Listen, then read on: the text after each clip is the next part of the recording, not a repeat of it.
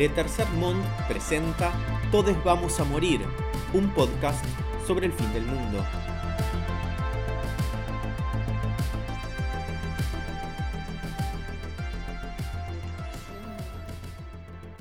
Bienvenidos, bienvenidas, bienvenides a Todes Vamos a Morir, un podcast sobre el fin del mundo presentado por Letter Sermón. Mi nombre es Manuel Mendizábal, me acompañan Santiabel, Patti Mayonis y Tristán Basile. ¿Cómo les va? Hola, bien. Bastante bien. Hola Manu. Estamos en un lugar indeterminado de Tolosa nuevamente. Qué bien, fue un éxito. ¿Mismo Sí. que antes? El mismo que antes, pero un día bastante más otoñal, más fin del mundo. Y- Cada día que pasa es más fin del mundo que ayer. Sí. Sí. O sea que estamos en un camino medio inexorable. Este es el tercer capítulo de Todes Vamos a Morir. Nuestra productora ejecutiva es Anita Lorenzi y estamos siendo operados en este momento por Lautaro Barceló. Un lujo. Estamos en el medio de una operación. Sí. A corazón abierto. Bueno, fin del mundo. Algunas cosas pasaron desde la última vez que grabamos, que tienen que ver con el fin del mundo. Por ejemplo, explotó una petroquímica En Bahía Blanca. en Bahía Blanca. Hubo como una especie de temblor. Sí. Me gusta que el fin del mundo empiece en Bahía Blanca. Es un buen lugar para Es que un empiece el fin, del, fin del mundo. mundo, es verdad, Tal cual. Playas Tenés un punto. desoladas, eh, sal, frío. militares. Turbinas de energía eólica. Y la que se viene es el eclipse, Se viene el eclipse de sol. que es una Tremendo, cosa eh. súper fin del mundo. Sí, tan fin del mundo como que ahora de repente estamos sobredeterminados por los astros. Sí. Por los eclipses, por la astrología. Qué bronca. Estamos como en un, en un clima donde antes tal vez no le damos tanta importancia a la luna nueva o a la luna y ahora de repente... Al Mercurio retrógrado. Exactamente, estamos 100% influenciados. Bueno, eh, en este episodio vamos a hablar de la política en el fin del mundo. Ya hicimos un repaso en el primer episodio de las maneras en que la cultura ha tematizado la idea del fin del mundo. En el episodio 2 hablamos de capitalismo y trabajo. Y hoy vamos a discutir, debatir y mandar un poco de fruta sobre cómo, qué formas asume la política en el siglo XXI y en, y en este clima de, fin de época, de fin del mundo, que tiene características algunas novedosas y otras que se remontan a hace algunas décadas, bastante sombrías también. Algunos son un flashback totalitarismo de los años 30-40. Sí, No todo es nuevo. no todo es nuevo, pero sí hay una nueva ola de derechas, fascismos, posfascismos, neofascismos, Sí. conservadurismos. Y pareciera que vamos a, a como a un nuevo consenso, así como hace, no sé, 10, 10 años atrás, más o menos, no sé, 2009, 2010, parecía que estábamos en una primavera progresista en América Latina. Hoy parece todo lo contrario, como que no, más bien estamos en un giro a la derecha que nos va a llevar puestos a lo, todos. lo que tiene de fin del mundo ese nuevo consenso es que no es tan estable, sino que es cada vez más descontrolado. Cada vez más de derecha, cada vez más a romper todo lo que creíamos más o menos sólido. Bueno, ¿cómo arrancamos? Vamos a arrancar con una sección clásica de la Tercermon Radio. Que sigan los clásicos. Que sigan los clásicos porque nosotros nos renovamos, pero seguimos manteniendo parte de nuestra esencia. No la largamos con nada. Tenemos eh, una lista de noes. Volvieron los noes. Volvieron los noes. 52 Viejo y noes. Noé. Tenemos 300 noes aportados por nuestros oyentes, nuestras oyentes. El Cartas y cartas. El arca de los Noes. Sí, eh, sobre el- la política en el fin del mundo. El primer no lo voy a decir yo. Bueno, no a qué? Es el no al gobierno a través de las redes sociales. Política y redes sociales han hecho un combo en el último tiempo bastante tremendo. Un cóctel. Sí, esto vale para Trump, Donald Trump, que declara la guerra por Twitter, para Irán, que responde con una imagen de Game of Thrones, como para los simulacros de audio de Macri o, o- o Bolsonaro, que no va a los debates presidenciales, pero graba videos caseros en YouTube. Quiero agregar al, al presidente salvadoreño, Que armó su gabinete. que armó su gabinete vía Twitter. Sí, sí, sí. Impresionante, ese caso es impresionante. No, y ahí también está como borrar los medios. Demonizan los medios, saltan y hablan directamente a la gente, a la gente como individuo. Te hablo a vos. Sí, lo de Trump, eh, no solo con las sanciones a Irán, sino que comunica políticas de Estado donde no solamente la población o el mundo en general se entera, sino que la- los propios congresales, Sí, sus propios asesores. sus propios asesores se enteran de políticas a través de, de, ese- de Twitter. Y está clarísimo que Twitter no es un ámbito propicio para el debate No, político, no, no. para la generación, para la discusión de ideas. Entonces, si los que justamente ejercen el poder se ponen, se ponen ahí a discutir lo que hacen o lo que no, estamos para atrás. Tenemos otro, otro no, no a la utilización del miedo y el odio como un motor en la política contemporánea. Bueno, está bastante difundida esta idea. No es nueva, pero se ha exacerbado.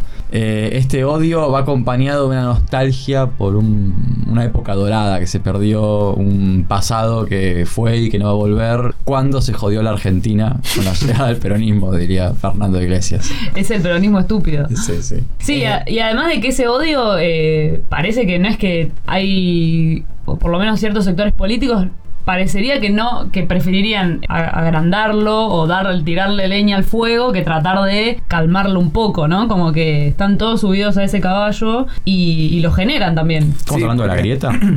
Porque evidentemente también mide, y como la política se ha vuelto cada vez más una cuestión de, de rating y de focus group, eh, si, si mide el odio es como una retroalimentación medio macabra. Mide el odio, entonces los políticos son cada vez más zarpados y tiran cualquier barbaridad sin medir las consecuencias, y eso también genera que mucha gente dice, ah, bueno, si este político dice esto, eh, me, cabe, lo voy a seguir, qué sé yo, y... Sí, y por ejemplo, no sé, el, el escenario actual, ¿no? El escenario político electoral Argentina 2019.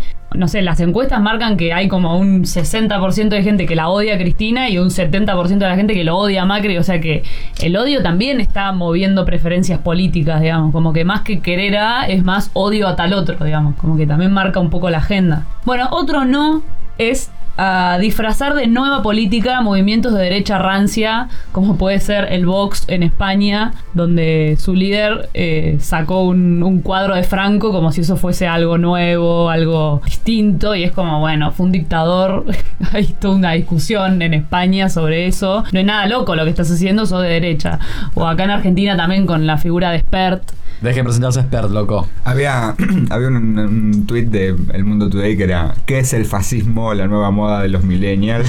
claro, No, no. como si fuese algo ¿Qué es ser un, fa- un fascister? ¿Qué son los fascisters? Bueno, en relación a eso, la otra, el siguiente no está como íntimamente ligado. Es no a que exista la idea de que ser joven y de derecha es ser disruptivo y contestatario. Claro, déjate de joder, ya se hizo. Sí, pero pareciera como que hay una falsa idea o como una ficción de que el mundo está dominado por El marxismo por, el marxismo, por la, por la izquierda, y entonces ser de derecha es eh, ir en contra de eso, cuando en realidad no es cierto, y eh, de hecho en los últimos años se ve todo lo contrario. Es como esta derecha alternativa nueva, ¿no? Que la alt-right, que es la, nada, la peor de las basuras. Alt-right es como una combinación de teclado. Sí, sí. Alt-right. No, pero eh, sí hay, me parece como que son una reacción a un montón de movimientos políticos más progres que tuvieron cierta como cierto anclaje y cierta aceptación, como por ejemplo, no sé, el, el- el avance del feminismo, o no sé, otros discursos similares que generan un poco, o sea, que se- no, no, no, no son hegemónicos claramente, pero que tuvieron cierta aceptación y eso genera como un montón de reacción conservadora en un montón de gente. Sí, de hecho durante el kirchnerismo en redes sociales, por ejemplo, o en, la- en algunos debates se veía como si el progresismo fuese un consenso, como Claro. si el progresismo fuese hegemónico. Entonces la idea del antiprogre como alguien que discute eso que ya es sentido común y después nos dimos cuenta que no había tal consenso y que como esa idea de que, de que hay una mayoría silenciosa que es de derecha y que en realidad el progresismo, la izquierda es un sector minoritario que a veces se, auto se, se- se cree más grande de lo que es, pero en realidad no, no es el grueso de la población. No, pero sí, quizá hubo como cierto autoconvencimiento de un, no, esto de eh, ni un paso atrás o Irreversible. eh, irreversible creó como una condición de ah, pensabas que era irreversible. Ah, mira, toma. Mirá. Mira cómo se revierte este buzo. Sí, otro no. No al regreso del conservadurismo más duro, porque hay, hay varias derechas y también está la, la vieja derecha. eh, La vieja y conocida derecha. del tridente ofensivo Dios, Patria y Familia, que también trae aparejado un ataque a, a todo lo diferente, como por ejemplo la ideología de género o, bueno, lo que decíamos de, de la cultura izquierda o, o el, el marxismo cultural. Hace poco salió una nota en La Nación de cómo a las universidades nacionales les gustaba el progresismo o el marxismo cultural como una especie de nicho, que también está siendo atacada bastante la universidad como, como un lugar en donde se propagan ese tipo de discursos, o lo mismo la ciencia, la idea de que el CONICET es un nido de, de zurdos donde investigan todos temas convenientes a, a la revolución proletaria, no sé, una ficción así rarísima, pero que es bastante común escucharlo hoy en día. Eh, No a los líderes payasos que bajo la idea de incorrección política hay líderes payasos literalmente aparte. Eh, aclaremos. que Hay- ahora es un líder, el nuevo líder payaso. Que se sacó la máscara y reveló su adhesión al peronismo. Sí, sí. Eh, Que todos creíamos que no, todos tenemos que asumir, hacer un mea culpa público, que en este caso estamos haciendo a ¿Qué través de este podcast. prima el amarillo ¿Por qué pensamos que Piñón Fijo era de derecha y del PRO? Por los, convencido. colo- por los colores. Yo no sé si reflexioné mucho en mi vida sobre Yo Piñón. tampoco. No, pero cuando apareció y dijo soy peronista, yo dije, ah, mira, así que peronista. Quizás porque era cordobés. Puede ser. Después está el payaso Tiririca, Chi- Chiririca, en Brasil, que es un payaso analfabeto que llegó al Congreso. ¿Analfabeto? Eh, acá hay un asesor que puede ayudar un poquito, creo que es de ultraderecha o no, Chiririca. Y después está el presidente de Ucrania. En Ucrania, Es sí. Ah, eso genial, Es genial. Es comediante. el Seinfeld ucraniano. Sí, sí. Bueno, no por ser incorrecto políticamente y correr el límite de lo públicamente decible, estás renovando la política. Sos un facho, déjate de joder. eh, estamos hablando de Bolsonaro, Bullrich, Trump, Pichetto, el otro Pichetto, Piqueto y Lenin Moreno. ¿Qué hizo Lenin Moreno? Qué nombre, ¿eh? Traicionar. Eso hizo. Lenin Moreno. Qué nombre Qué para nombre, ser ah, traidor. no Increíble. No a la construcción de hombres fuertes que hacen estos líderes payasos a través de la idea de virilidad, fuerza, potencia sexual y en realidad después son todos unos viejos peteros de 70 años Eh. que lejos están de No de representar Putin, por favor. de representar eso que dicen ser. Bolsonaro, acá en la, en la Argentina, Trump. Trump. No sé tiene Trump. 70 seguro, un poquito más tal vez. Y que la nueva derecha, a nivel mundial, pero a nivel latinoamericano también, tiene como un costado eh, súper machirulo, digamos, súper eh, sexualizante de las habilidades políticas. Como que los hombres fuertes son varones fuertes, varones proveedores, digamos, como que esa idea se está Sí. retroalimentando también. Armas, ejército. No a la idea de que de un Estado fuerte o la defensa del Estado se haya convertido en sinónimos de comunismo. Ya es como. Corras, Estado, no sea comunista. Deje- déjenlo ser el Estado, loco. Estoy pensando en el meme de los motoqueros. Sí, sí. El de, ¿Cuál es? El de Noruega es comunista. No, tiene un estado fuerte. Bueno, hagamos eso entonces si está bien. No, eso es comunismo. Sí, y aparte cualquier política, ya sea, no sé, redistributiva o ni siquiera redistributiva, por ejemplo lo de las computadoras, Vacunar gente. vacunar, todo parece que es un exceso y que en realidad deberían hacerlo las personas por su cuenta y si no pueden hacerlo, bueno. Sí, además la idea de que el, el keynesianismo eh, es comunismo, cuando en realidad es, es- es sal- salvar al capitalismo. Error que castiga diariamente a Kisilov, por ejemplo. A la Candidato. confusión entre marxismo y keynesianismo es trágica para esta persona. Sobre todo por su adscripción eh, judeo-marxista. Claro. Sí, sí, lo están matando. Y eso de la campaña recién empieza. Sí, eh, no a que terminemos defendiendo una idea berreta de democracia republicana, porque se pasan por el ojete consensos democráticos que venimos construyendo desde la Revolución Francesa. Qué manera de construir consensos democráticos desde la Revolución Francesa, ¿eh? Para que ahora No hemos hecho otra Nuestra cosa. actividad favorita.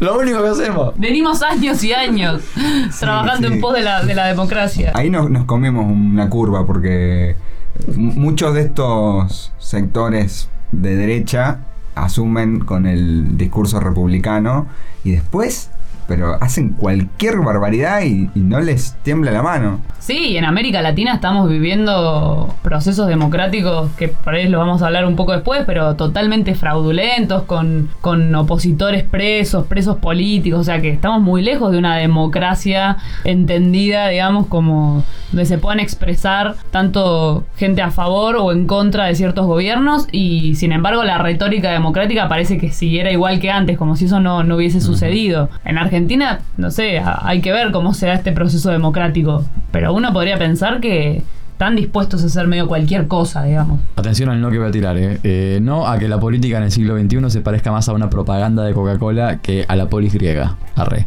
Lilito Carrió. Eso es Mad Men. Marketing claramente. político. Marketing político. Durán Barba. La felicidad.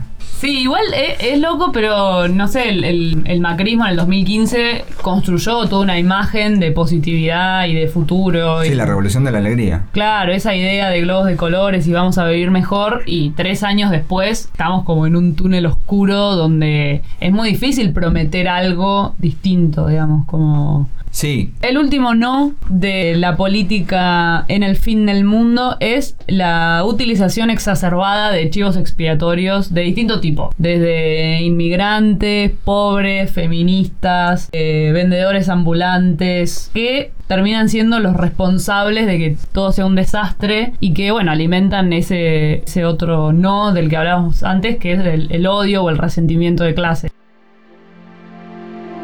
Todes vamos a morir, un podcast sobre el fin del mundo. Bueno, las formas de la política en el fin del mundo son varias, son bastante nefastas en general eh, y, y muy heterogéneas. Pero si hay un país que ha logrado convertirse en un laboratorio de lo que es ser eh, derecha y conservadurismo en el fin del mundo, ese es Brasil. Es el, el- el monstruo de mil cabezas que en el que se convirtió Brasil en el último tiempo, ¿no, Santiago? Y sí, inclusive parece que la- el fin de la política es exactamente lo que está lo que pasó en las últimas elecciones, porque acá, bien o mal, hay una discusión. Cuando hablas con alguien que es macrista o que va a votar a Macri, tiene alguna idea. Y en Brasil, pensándolo en la gente que pasaba en el día a día, medio que los votantes de Bolsonaro es- se hace- te hacen un chiste, Es se ríen. Es como vos podés venir con un argumento, pero no hay un argumento, hay un chiste o algo que te dicen para que vos te enojes y se rían. Ay, qué odio. Entonces no hay, no hay un diálogo, no se logra un diálogo porque no les importa discutir. Hay como tres o cuatro frases, que es exactamente lo que hace Bolsonaro, y vos te enojas, te pones loco, te parece que se va a terminar el mundo, pero... Y ellos se ríen, es, Pero que es tipo, vas a votar a. Bolsonaro, jaja, sí, arre. Y después van y votan a Bolsonaro. Claro, Qué tremendo. es, es una... Sin mucha justificación. Ah, por re qué. que votaba Bolsonaro. Y también-. Y también hay como un, un odio a, o algo que alimenta ese anti-PT o anti-Lula o anti... Yo pienso que es porque no se ha generado un cambio sustancial. Digo, bueno, han llegado gente que no llegaba a la universidad, pero siguen entrando 30 personas. Entonces todo sigue pareciendo muy injusto. A la vez se hace más visible que todo es muy injusto. Cuando hay algún tipo de cambio, te das cuenta de que cómo eran las cosas antes eran muy injustas. Y las cosas no dejaron de ser muy injustas. Entonces hay una necesidad de cambiar. Decir, bueno, no queremos que esté todo como el PT. Queremos otra cosa. A los del PT no los voto. Aparece eh, Bolsonaro que dice cosas graciosas, que es como un loco, un demente. Dice, bueno, Está voy a vo- totalmente loco. Está totalmente Un demente. distinto. Eh, totalmente demente. Entonces, bueno, vamos a votar a este, a este tipo y nos reímos de eso, pero hay un fanatismo, un fanatismo que tiene más que ver con, con ser hincha de un club, porque todos tienen la remera, se juntan, es una fiesta. ¿Hay calcos de Bolsonaro, por ejemplo? En todos los autos, todos los Todos autos. los autos, yo eso lo vi y me ¿Es su llamó cara? mucho la atención. No, dicen Bolsonaro 17 y no son O yo todos. apoyo los- a Bolsonaro o algo así también. O yo voto Bolsonaro. Bolsonaro es más es menos cuadro político que Macri. Sí. Y es mucho decir ¿No? esa comparación. Como que es más un chabón que está Es ahí un y tiene un verga. discurso y es un cabeza de termo. Pasa que en comparación Macri parece un, mo- un moderado, un, un chabón que trata de caminar por el centro en comparación con Bolsonaro que parece que se le soltó la cadena. Fue mucho tiempo congresista. Sí, toda la vida, pero él se Pero presenta como manera- no político. Claro. Y retoma su, sus inicios de, como militar. Claro. Él es un militar. Y por Con eso se va legitima, claro. digamos. ¿Llegó como militar al Congreso? Sí, Y expresa de alguna manera como un, una identidad brasilera o, o sea, la gente se siente representada en un sentido de iguales, de él es como yo.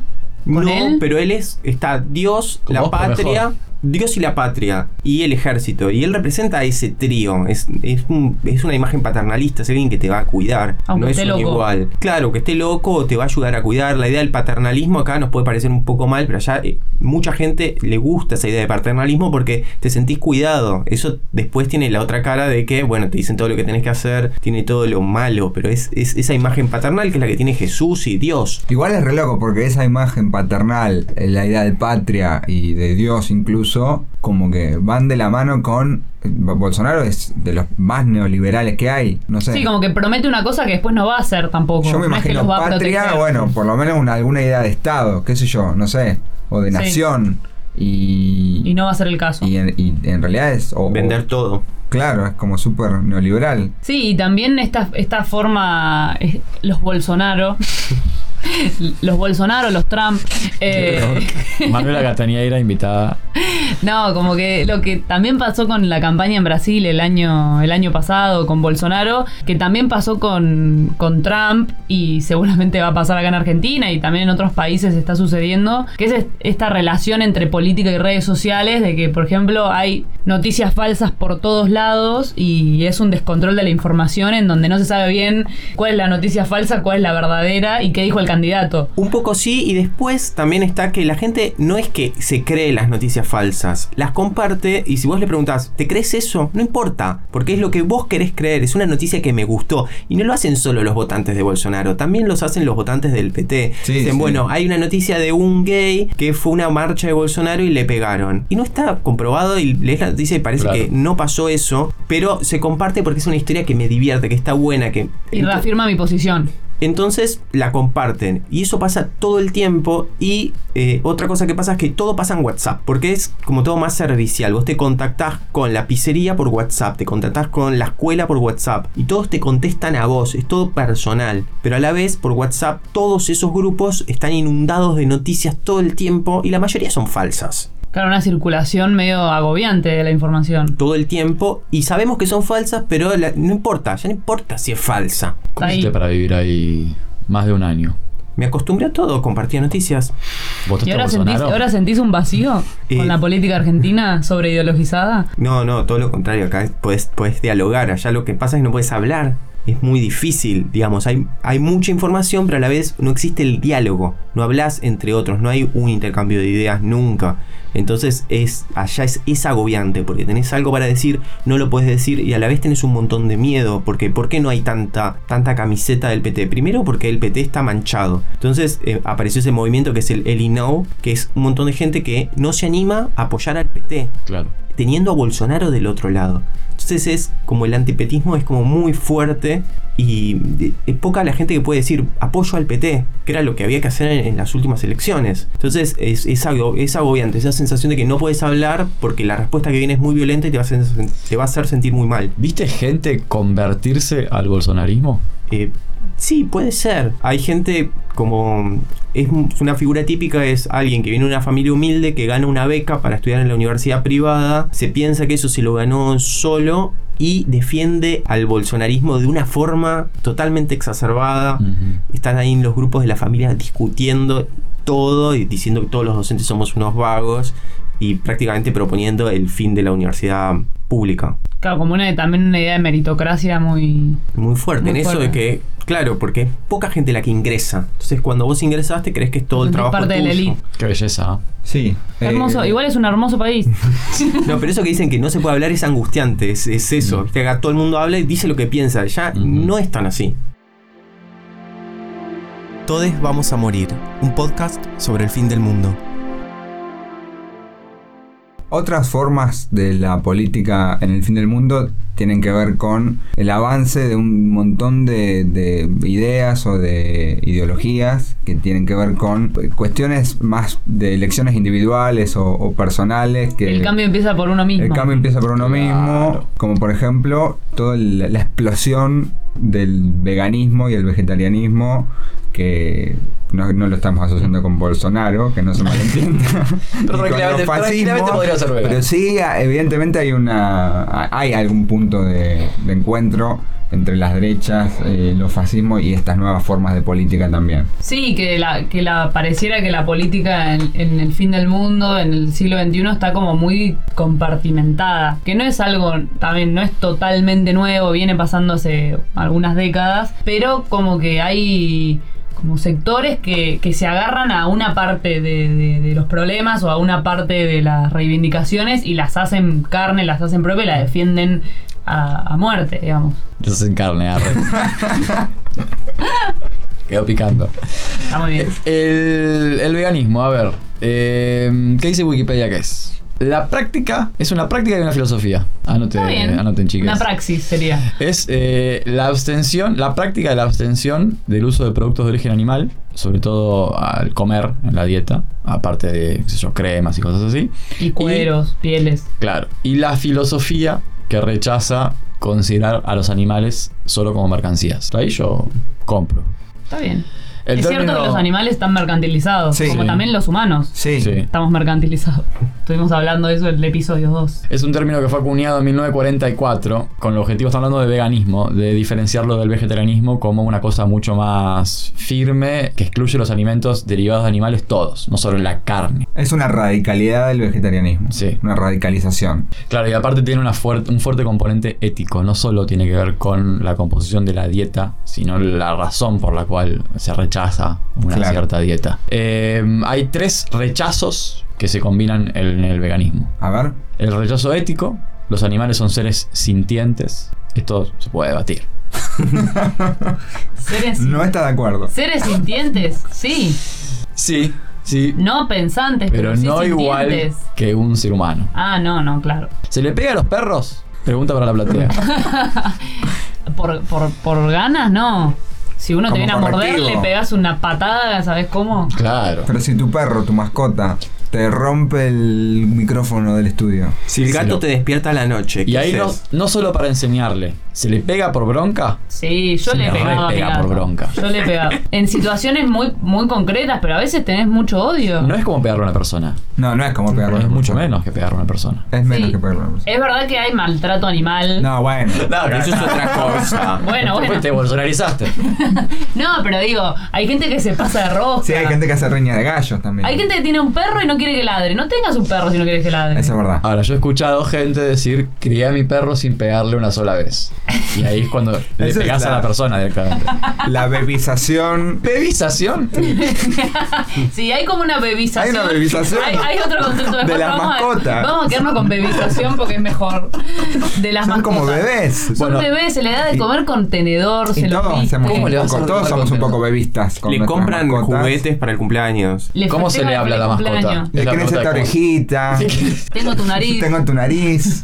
Bueno, igual ah, hubo un cambio. Hace unos años la mascota es una cosa que estaba fuera en el patio y ahora es, es- es Ahora un es un bicho que duerme con vos. Realmente adentro de tu cama. No, y ahora a- además es medio como algo sagrado. Sí. No sagrado completamente, pero hay como un proceso de cuidado que va más allá de que se alimente, que no se enferme y darle cariño, sino de que vas a almorzar a un lugar y llevarlo también y que Sí. esté al lado tuyo. En el subte. Claro. Y llevarlo en el subte, irte de viaje, no sé, como. Hay como un- plataformas haciendo un link con el episodio 2. Está Como un integrante más de la familia. El Dog Hero, que es que te cuidan tu perro. Y te ¿Tipo mandan un Uber de cuidar perros? Un Uber de cuidar perros. Tremendo. ¿Vos te No. anotás? Niñeras. Y- Niñeres. El submundo de la adopción de mascotas en Facebook, yo le recomiendo al público, es muy interesante para sumergirse unos días, tener una mascota y después salir, porque hay unas cosas increíbles. Esto fue el rechazo ético, Sí. ¿no? Estábamos hablando de eso. Los animales son seres sintientes, sí, ¿no? Y el debate que eso causa. El rechazo ambientalista me parece a considerar válido. Sí, sí, la idea de que, de que el veganismo puede colaborar en hacer el mundo un lugar más duradero, más sustentable. Buena parte menos de lo, derrochón. de lo que se planta es para darle a comer a animales, Claro. no a personas. De hecho, in- incluyendo toda la soja argentina. Y realmente modifica la forma en que funciona el mundo. ¿Qué sé yo? La tierra. ¿Para qué se usa la tierra? Para darle a comer animales. Si dejamos de comer animales, cambiaría eso. Y tam- sí, pero también cambiaría la forma en la que si, si todos nos alimentáramos de quinoa y, Sí. Y palta, que es también lo que está Habría que hacer pasando. más quinoa y palta. Y hay países que cambian sus producciones. No sé, la otra vez hablaba con una persona que vive en Bolivia y decía que ellos producen un montón de quinoa que no consumen porque no lo tienen incorporada a la dieta y que ahora está súper de moda como un animal súper un animal, como un cereal súper nutritivo. Qué animal tan noble la Que no. quinoa. ¿Se le pega la quinoa o no se le pega? Hay que hidratarla mucho, si no queda dura. La La sopa, quinoa. la sopa de quinoa mal hecha, como buen mochilero en Bolivia, mamá, qué masacote. Se pega todo, es un asco. Bueno, y producen un montón de quinoa para vender eh, a Europa u otros mercados con toda la idea esta de lo natural, qué sé yo, y en realidad la gente que vive ahí ni siquiera la consume porque consume Sí. otras cosas. Es, es medio. Lo la palta. No, lo, lo de la palta, el hashtag abocado. en Basta con la palta, basta con la palta. Y Es un mundo paralelo. Hay que Yo tengo una remera de emoji palta. ¿Tenés una remera? Sí, tiene una remera con paltas. Eh, no, pero sí, lo que se parece a la derecha, igual, la- los pensamientos de derecha es soluciones simples. No, dejamos de comer carne y ya está, mejoramos el mundo. No puede ser, eso es el problema. De- Cambia tus prácticas y cambia todo, papá. Tercer rechazo. Es el rechazo dietético. Me gusta.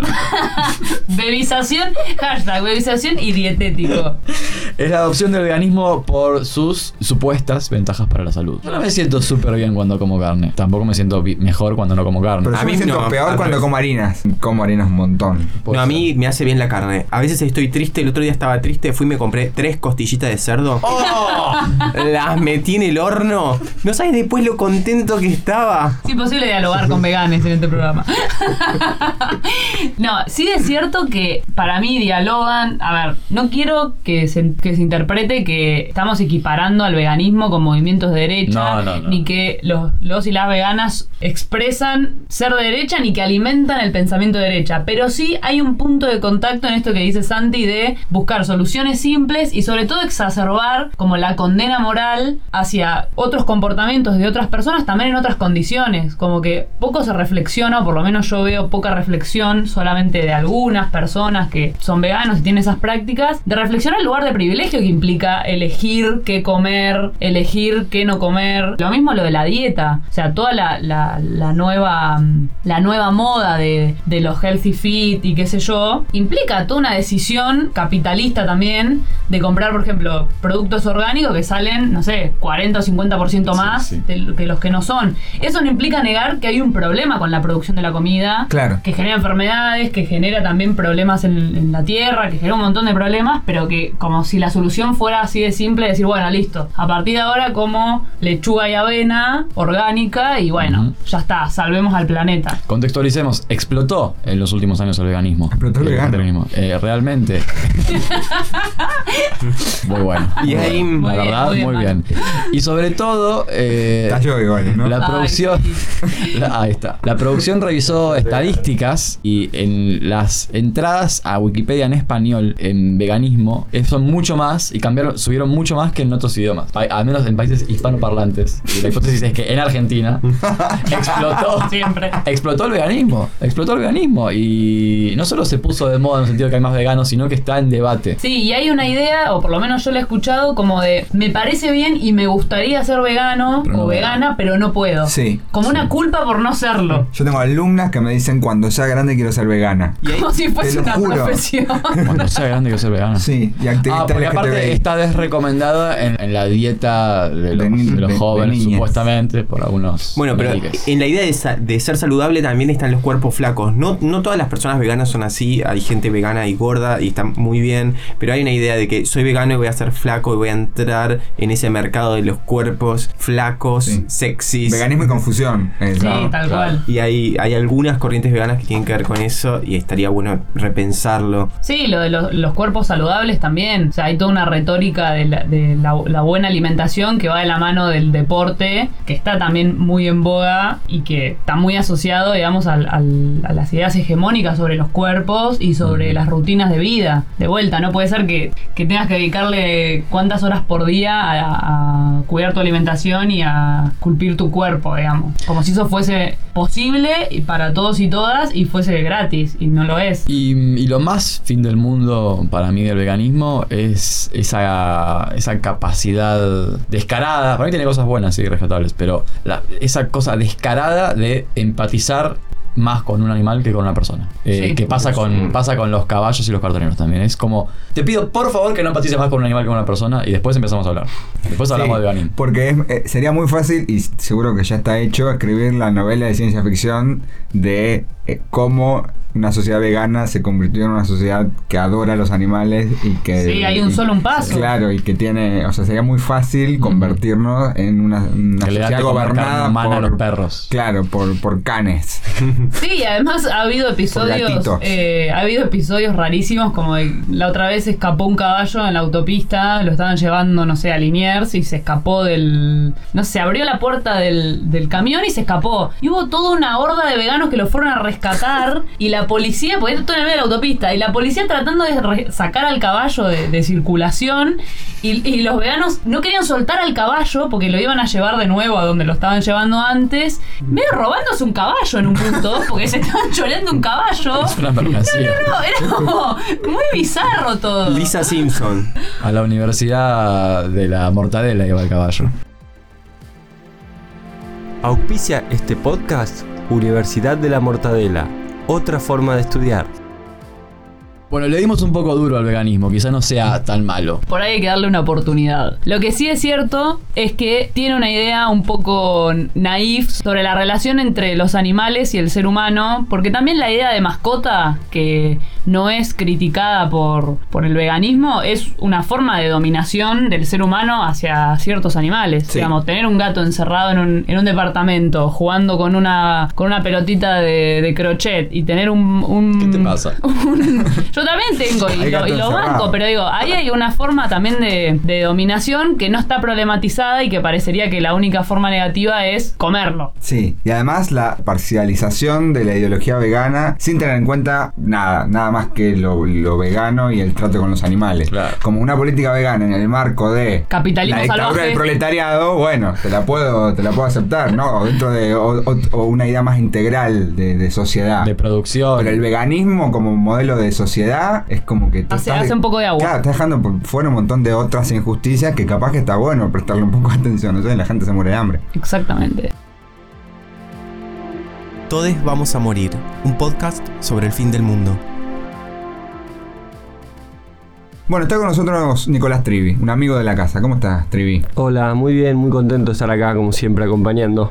Viniste con el outfit indicado. Sí, estoy eh, a tono. Estás a tono con el lugar. Está vestido Bueno. de Bordeaux. Trivi, ¿de qué nos vas a hablar en este podcast? ¿Ya habías hecho podcast alguna vez? No, no, es mi primera experiencia. Bueno. Me estoy a- de a poco aprendiendo, hace relativamente poco aprendí que es un, un podcast, no sabía. Ya estás haciendo uno. Y ya estoy haciendo uno, Un porque así es, la, así es la vida. Así es el fin del mundo. Así es el fin del mundo, todo te lleva puesto. Lo que traía era um, una discusión en relación a las cosas que, que van saliendo en este y en los episodios anteriores sobre las eh, nuevas formas de la política en este fin del mundo. Y buscando un poco sobre qué charlar, me acordé de, de una cita de un personaje que les voy a leer ahora y que ustedes van a tratar de adivinar quién es, aunque ya lo saben, pero no importa. La oyentada tratará de adivinar quién es. Podemos actuar. A ver. Bueno, dice así, abro comillas. Las redes sociales le dan el derecho de hablar a legiones de idiotas que primero hablaban solo en el bar después de un vaso de vino, sin dañar a la comunidad. Ellos eran silenciados rápidamente y ahora tienen el mismo derecho a hablar que un premio Nobel. Es la invasión de los idiotas. El drama de Internet es que ha promovido al tonto del pueblo al nivel del portador de verdad. Cierro comillas. Babi Checopan. ¿Quién dijo esto? Mark Zuckerberg. Pamela David. Pamela David. Besos. Pamela Anderson, gran tuitera. Pamela Anderson, Crack, compa- Pamela compañera. Anderson. Pero izquierda. con lideresa, compañera. eh, Muy crack. Como Pampita. Pampita, de a Pampita es poquito. Bueno, ojo. Pampita es, Ojo ahí. es la Nicole Neumann que hemos logrado ganar para bien, el lado de la fuerza. No nos olvidemos de Pampita. Qué bien, qué bien. Pampita. Nos quedamos con Bueno, lo mejor. la- el que dijo esto hace unos años, poco antes de morir, es eh, nuestro querido Humberto Eco, no sé si lo recordarán. eh, Lo tengo de algún lado. un gran pensador italiano que en su momento escribió un libro muy famoso que se llama Apocalípticos e Integrados ante la cultura de masas. Que lo que hacía ahí era un poco repasar el debate sobre la, la cultura de masas en la, en la- en la era industrial y bueno, ponía del lado los apocalípticos, los que decían que era toda una mierda, que era toda alienación, por ejemplo la escuela de Frankfurt, y a otros pensadores, los integrados, que veían una potencialidad en, en esa cultura de masas y una, una posibilidad de, de transformación y Hay de, más información, todo es transparente, todos conocemos todo. Exactamente, y, le veía una, una, un- una cierta visión optimista que le veía una potencialidad a todo eso. Bueno, se ve que eh, don Humberto se hizo viejo y... Se hizo eh, conservador. se se hizo conservador y trató de, de- de entender el fenómeno de las redes sociales y, y lo, que, lo que de alguna manera marca es, eh, me parece a mí, que tiene que ver con esta idea del fin del mundo, es la igualación de los discursos y que todo, una rela- relativización total de lo que es la verdad, ¿no? Un poco lo que tiraba Santi de, de, de la fake news y todo eso, bueno, la, ya la, la- esta idea de la posverdad es la mentira que vos sabés que es mentira, pero la ya fue, no me importa. Y si no, la posibilidad de que cualquier cosa, a ver, no solo cualquier cosa, cu- cualquier verdad sea cuestionada, lo cual podría ser eh, algo positivo, sino la, la idea de que cualquier eh, opinión es autosuficiente, ¿no? Y se puede poner en pie de igualdad con cualquier otra opinión que pueda estar más fundamentada. No sé cómo la ven ustedes. Sí, estás hablando de eh, el terraplanismo, estás hablando de Por ejemplo, movimiento antivacunas. Sí, el terraplanismo creo que es la, la- el ejemplo más claro de, de- de- de esta lógica, ¿no? Cómo se lleva al extremo esta lógica de que cualquier opinión es válida al punto de eh, sostener algo que está totalmente em, demostrado, comprobado que no es así. Yo tengo una experiencia personal traumática. He perdido un amigo a manos del terraplanismo. Qué horror. Esto es terrible. No, no, no vamos a. Dar detalles. A develar su Me nombre. Tranquilo, tranquilo, No, está no, todo no, bien, no. estamos llorando. A ver, amigos. podemos cortar. Todos acá poquito? pensamos que la Tierra es un geoide que gira alrededor del Sol. Quédate tranquilo. ¿cómo? Es, doctor en geografía, Me Nicolás acuerdo Trevi, no lo presenté. en una clase de geografía en la escuela que yo compartía con esta persona, el profesor de geografía dijo, arrancó la primera clase del año diciendo la Tierra tiene forma de tierra, anoten. Claro, exactamente. No es una no entró esfera. la idea, no entró la idea. No es una esfera, es un geoide. Y de hecho, había una imagen que estaba dando vueltas sobre que habían logrado descubrir la, la forma exacta de la Tierra. Y es como una pelota de plastilina muy irregular y toda medio deforme. Está medio como Achatada en los polos. Es achatada en los polos. Pero bueno, yo creo que todo esto tiene que ver con una especie de reacción anti-iluminista, anti-ilustración, ¿no? Lo que estamos viviendo. Es un, un cuestionamiento de algunas cosas básicas que nos legó la, la ilustración como movimiento transformador y que tenía un ideal universal y positivo con todas las cosas que podemos discutir de él, ¿Y ¿no? por qué se reacciona contra eso? ¿Desde dónde? ¿Desde, desde qué? ¿Tenemos parte de la culpa? Yo creo que sí.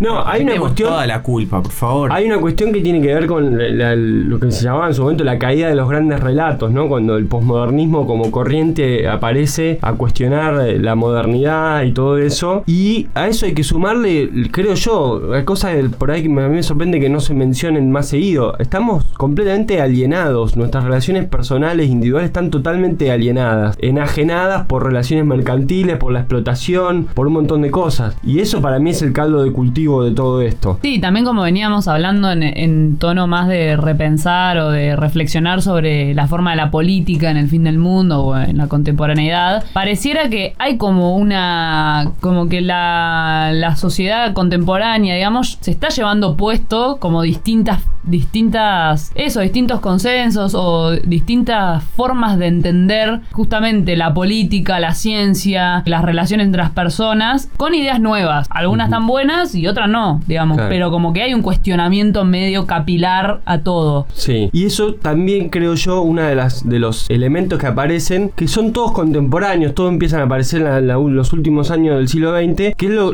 toda la, la cultura New Age, ¿sí? Que es esa especie de supermercado espiritual donde vos vas y pescás la teoría o la, la terapia, la cosita que a vos te interesa, ¿no? Un poquito de la India, un poquito de lo afro, un poquito de las culturas eh, latinoamericanas, precolombinas, un poco de todo y vos vas ahí, vas armando tu propia espiritualidad Tu propia cosmovisión. tu propia cosmovisión mezclando todo eso. Y eh, lo peor, o lo que a mí me parece más cuestionable o más discutible, lo que lleva también a ciertas aberraciones, extrapolando completamente, ¿no? Entonces, por ejemplo, la, la astrología, ¿no? El zodíaco y todo eso que está ahora como teniendo todo un revival. A ver, en su momento son cosas, mm, no sé si decir que son pensamientos anticientíficos, porque lo científico también es, es un tipo de pensamiento situado en distintas, en determinadas circunstancias históricas que aparecieron eh, en un contexto que era el de Europa en un, eh, eh, en un momento determinado, no es algo universal que brota del- de la Tierra, ¿no?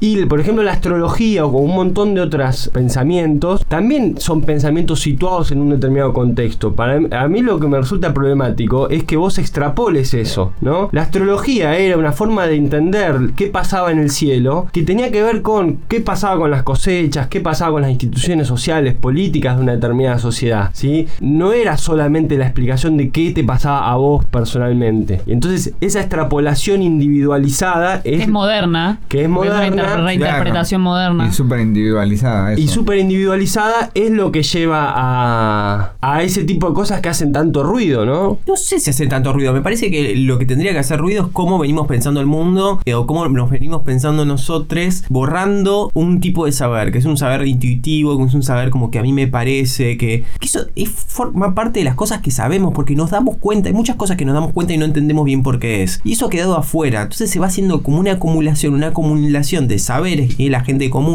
eh, tenemos las personas, que eso explota por cualquier lado y se, se empezó a mezclar con otros tipos de conocimientos y, y se quieren interpretar de la misma forma. Como la única forma de interpretar conocimientos es el método racional, después cuando tengo una intuición no sé dónde meterlo, lo tengo Claro. que poner con las estrellas, poner... Y no, son cosas que vos sabés porque las intuís, porque las podés ver, porque las podés sentir. Sí, y a mí lo que me parece de eso, a ver, yo no, no, no, no pretendo una racionalización absoluta de la vida cotidiana, porque no, no lo, yo no lo hago tampoco a nivel personal. Eh, La cuestión es que ese tipo de, cosas siempre llenaban el vacío de, que de lo que el pensamiento racional o la ciencia en general no podía explicar. ¿sí? Es, es la función de toda la vida de la religión o de cualquier tipo de creencia. Vos podés hacer un estudio estadístico de todos los resultados de los partidos de fútbol que se jugaron en el mundo y llevar una estadística de eso, pero no vas a poder predecir cómo van a salir, cómo va a salir Brasil con Argentina la semana que viene. No, eso no es posible. Entonces ahí es donde uno tiene sus cábalas, su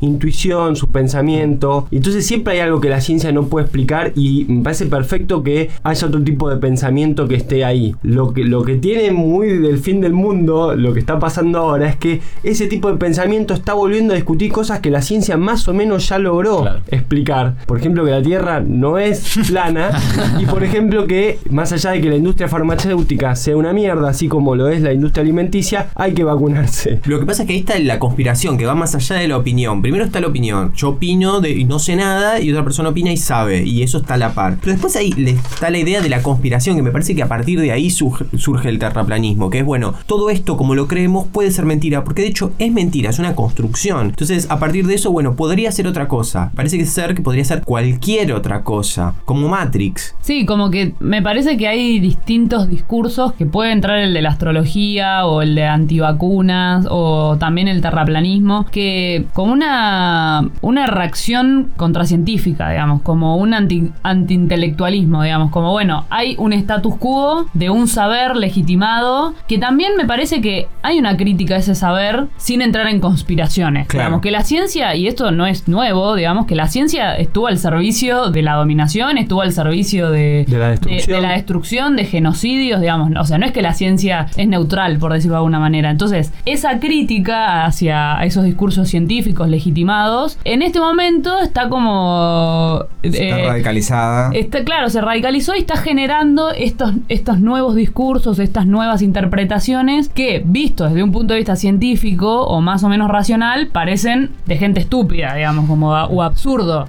Pero también me parece que hay una búsqueda por dar sentido a lo que pasa. O sea, yo Sí. lo noto con lo, con lo de la astrología, como la necesidad de darle sentido a algo. O sea, el mundo contemporáneo es tan nefasto en un montón de planos que necesito algún tipo de explicación. Si no, ¿cómo le doy eh, una, una explicación a que mi vida cotidiana es tan miserable, digamos? Y todo lo que pasa alrededor es tan nefasto. Necesito alguna explicación. Bueno, si es Mercurio retrógrado, joya. Sí, Y eso no lo vuelve o no la vuelve una, una pelotuda o un pelotudo que está dominado por el capitalismo, sino también la, eh, como esa búsqueda humana de, de darle sentido a las cosas. Y que claramente me parece que la ciencia se chocó con, con su propio techo, digamos. Para mí la ciencia queda demasiado lejos en la vida cotidiana de, de las personas hoy. Uno mismo, una misma no puede... eh, yo nunca comprobé que la Tierra eh, sea redonda. Yo, digamos. Tampoco tengo instrumentos para hacerlo. O sí, de hecho, bueno, se comprueba en cada llamada de celular, qué sé yo. Claro. Pero, pero yo no lo comprobé. claro. Y lo comprueba la ciencia. Y creemos en la ciencia como una, Sí. más una cuestión de dogma. eh, dogma que defendemos de todos modos. Pero nos queda lejos lo práctico, la comprobación práctica de las cosas, la discusión, la elaboración de los argumentos, porque están reservados expertos en justamente discursos científicos científicos y prácticas científicas cada vez más atomizadas. Entonces, ni siquiera posiblemente un astrónomo de la Universidad de La Plata compruebe hoy que la Tierra es, es redonda o la forma que tenga, sino que hace cada uno pequeñas cositas y queda todo tan lejos, está tan alejado. Yo creo que hay una, hay una exclusión en el origen de las teorías conspirativas, una exclusión del mundo del saber, de las instituciones del saber, que te dicen, no, flaco, vos no tenés ni idea, correte de acá porque lo que sabemos somos nosotros. Claro. Y aparte sabemos según estas reglas, en estos lugares y qué sé yo, vos armate tus teorías. Las teorías que se arman los- frente a eso son una barbaridad, pero parten de una exclusión que tiene que Y al mismo eso. tiempo estamos cada vez más mediatizados por objetos científicos. Sí, o sea, el claro. pensamiento científico no, no ha sido cuestionado en su incidencia en el desarrollo de las fuerzas productivas. Porque todo bien, pero los, los, los, La tecnología. los digamos. terraplanistas siguen usando internet. No, no, no Bueno, están usando. me parece que la aparición de los teléfonos Pero celulares en los últimos años ha vuelto a la magia. Ahora, la- ahora no sabemos cómo, cómo pasan las cosas simples, cómo yo te mando Sí. un WhatsApp y te llega a vos, o le llega a alguien en la China en el mismo lugar. Estamos cotidianamente con cosas que no entendemos. Me parece que eso hace 15 años no pasaba. Las cosas que teníamos a nuestro alrededor, cómo se calentaba el agua para el mate, lo entendíamos, era simple. Ahora pasan cosas tan complejas a nuestro alrededor que pensamos que las cosas son mágicas en un punto. Porque para mí lo son, si yo no lo entiendo. Lo que pasa también es que ese, esos cuestionamientos al pensamiento científico, racional, hoy en día están siendo capitalizados por, por, la, por la reacción, por los, con el movimiento conservador, por la derecha en general. Y son los que están capitalizando también la crisis de el discurso optimista de la globalización y del multiculturalismo y del relativismo cultural que fue cooptado por el neoliberalismo y que, eh, digamos, te llevó a que vos tengas que bancarte al extranjero en tu país y al mismo tiempo te estás cagando de hambre o no tenés laburo, nadie te da bola. ¿sí? Ese- y ahí está el problema de fondo, ¿no? En el, en el extranjero, obviamente. Está en la relación de explotación que vos estás sufriendo. Pero mal. Pero bueno. Y eso sumado otra vez a la, cuestión de, volviendo a la cita de Eco, las redes sociales y la tecnología, porque yo no sé, me imagino que debe haber una gran incidencia en la posibilidad de grabar un video de cuatro horas de YouTube explicando por qué la Tierra es plana, como poder predicar esa verdad y, que, y lograr un montón de adhesión en un montón de gente también. Sí, Sí, eso que antes se formen no- como nichos muy fácilmente o, o redes de opinión y de, y- y- y de agrupación, organización, que muy fácilmente, que antes quizá era más difícil de lograr. Ahora, el viejo Humberto que se haga un Facebook y tampoco se deje de joder, se calme un poco porque es Una parte, del, pro- muy nea- es parte muy- del problema también ese tipo de, de pensamiento Sí. de que todo lo masivo nos lleva al desastre y justamente hay que reducir el conocimiento más A una elite. a una elite, es parte del problema. Sí, es cierto. Eh, Igual Humberto Eco ya se murió, pero hay una deuda también que tiene que ver con, con la ciencia que se encierra en ciertos circuitos para expertos, se fragmenta cada vez más en su, en su especialización constante y no, no encuentra las vías para la, eh, la difusión de lo que hace y, la, pen- y que eso vuelva a, a- a ser reapropiado por la sociedad de una manera que sea provechosa y que no terminen puteando a los que estudian al Rey León. Sí. Claro, también está bueno como pensar en perspectiva estos discursos anticientíficos de distinto tipo, ya sea de los antivacunas o el terraplanismo, como por ahí no ahora, pero sí da la perspectiva más fimundista de que pueden llegar a reemplazar, ¿no? Pueden, o sea, estos discursos en un, en un apocalipsis, ¿no? Es del conocimiento, pueden llegar a, reemplazar explicaciones o no sé, cuando se iguala psicoanálisis con astrología, ¿no? Hay discursos que igualan Sí. y bueno, ponele No, que lo o- reemplace en algún momento. No, o lo que es la disputa de los creacionistas para equiparar su teoría con el evolucionismo en la enseñanza Claro. pública, porque lo que están en debate es eso también, el acceso a cierto, el derecho al conocimiento a, eh, Institucionalizado. institucionalizado. Y eso es, exactamente. es un paisaje medio de fin del mundo, digamos, que eh, estas reacciones reemplacen en, me- en cierta medida el discurso científico, no por ser como nostálgico del discurso científico, ni por defender a, a la, a la elite de, de- de la NASA, pero sí pareciera que el discurso científico dio origen a la sociedad moderna, dio origen a la idea de progreso, a la idea de perfectibilidad, y como que la, posibilidad de que eso esté en crisis también hace entrar en crisis a estas corrientes ideológicas que están en, su seno, que están en, en sus bases, digamos. Esto fue el episodio 3 de Todes Vamos a Morir. Mi nombre es Manuel Mendizábal. Estuvimos con Santiago Bell, Pati Mayonis. Tristán Basile, nos acompañó Nicolás Trivi. Gracias, Trivi. La productora bueno. ejecutiva es Anita Lorenzi y nos estuvo operando Lautaro Barceló. Estamos acá grabando en el estudio El Desierto. El próximo episodio de Todos Vamos a Morir. Atención, Wow. Ojo. Ahí. atención. Internet. Tremendo. Nuevas tecnologías. Ciberdelito. Ay, cómo extraño ese ruidito. Niñez y adolescencia. Niñez y adolescencia en el mundo digital. en China y la India. Millennials y centennials. La vida a través de la tecnología. Prepárense. eh.